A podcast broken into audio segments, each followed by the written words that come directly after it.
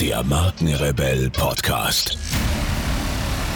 Spannende Interviews, wertvolle Strategien und provokante Botschaften für Führungskräfte und Unternehmer.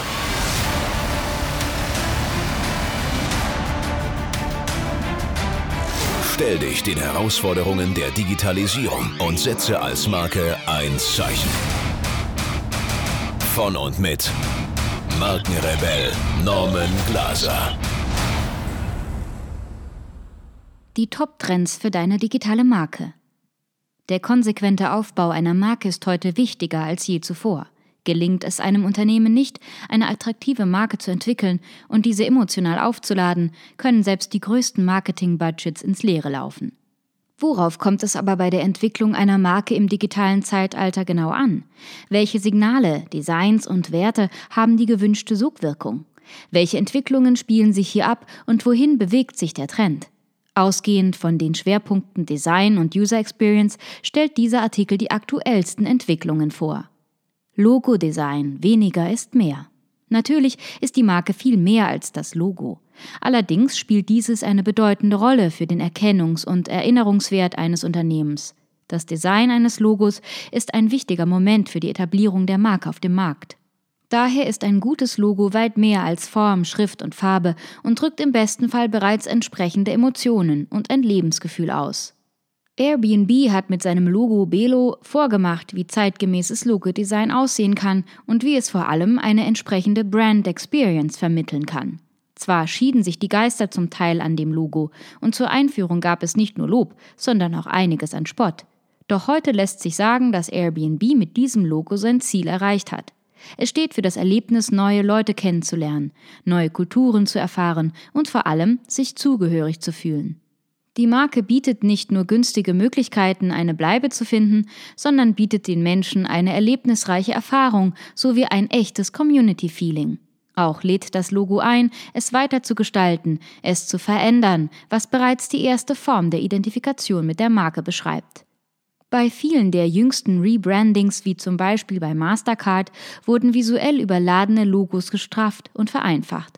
Neben der Reduktion von Formen ist ein weiterer aktueller Ansatzpunkt, visuell so wenig wie möglich zu zeigen und trotzdem eine Botschaft zu vermitteln, die sich dann quasi im Kopf des Betrachters zusammenfügt. Mit gezielten Beschneidungen kommt diese Strömung im großen Stil zurück. Ein weiterer Trend geht zu handgezeichneten Designs. Diese vermitteln im Kontrast zur kühlen Digitalität Menschlichkeit, Authentizität und Erdung.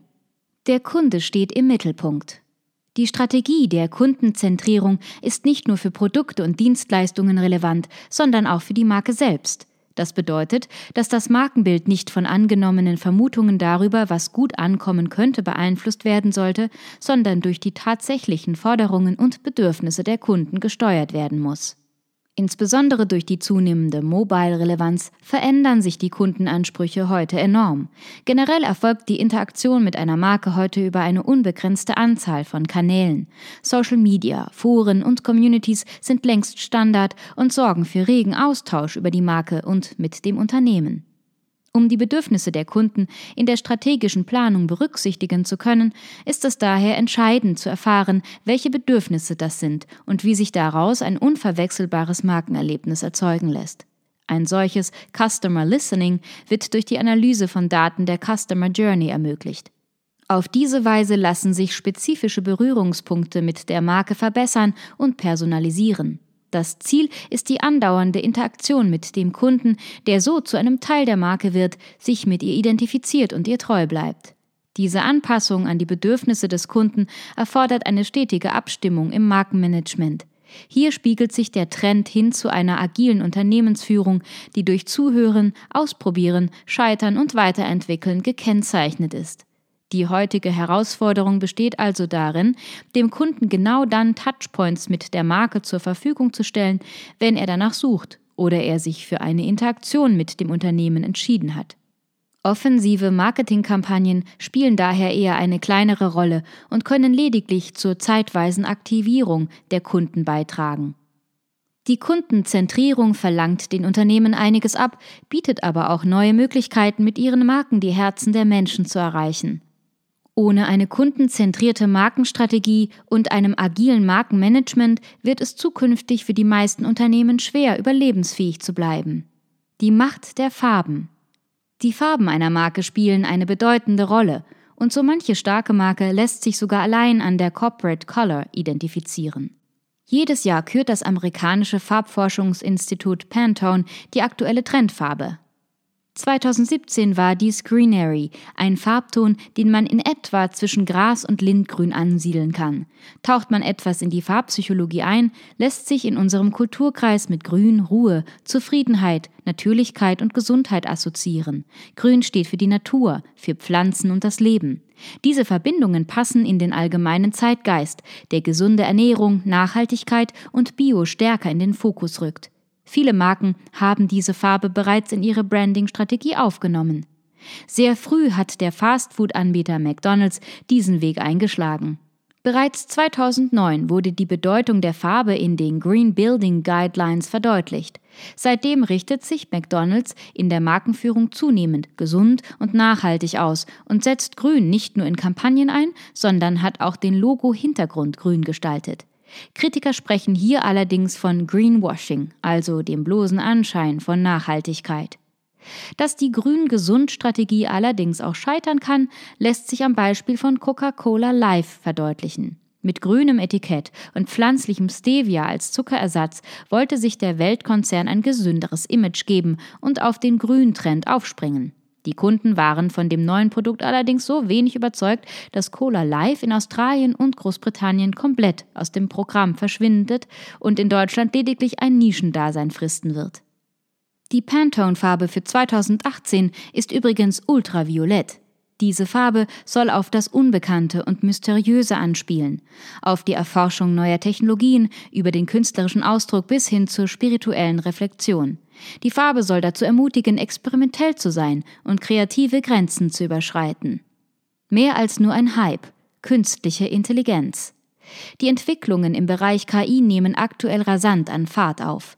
Durch eine zunehmende Reife der Projekte, neue Algorithmen und immer leistungsfähigere Computer wird das Thema für Unternehmen branchenübergreifend interessant, um beispielsweise Nutzerdaten zu sammeln oder automatisiertes CRM zu betreiben. Mit Watson hat IBM ein kognitives System vorgestellt, welches evidenzbasierte Daten liefert und für die Weiterentwicklung interner Prozesse genutzt werden kann. In der Medizin stellt Watson bereits Diagnosen und unterstützt die Mediziner bei der Entscheidungsfindung. Die wichtigsten Felder, die im Bereich KI hier interessant sind, lassen sich wie folgt unterteilen. Spracherkennung.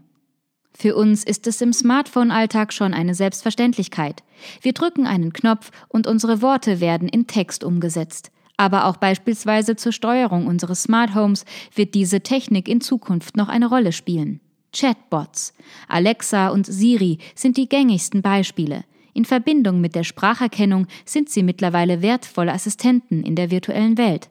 Aber auch in der Kundenkommunikation allgemein und im Kundenservice im Besonderen werden zunehmend Chatbots eingesetzt, die nicht nur 24 Stunden, sieben Tage verfügbar sind, sondern auch unmittelbar auf riesige Datenbanken zugreifen können.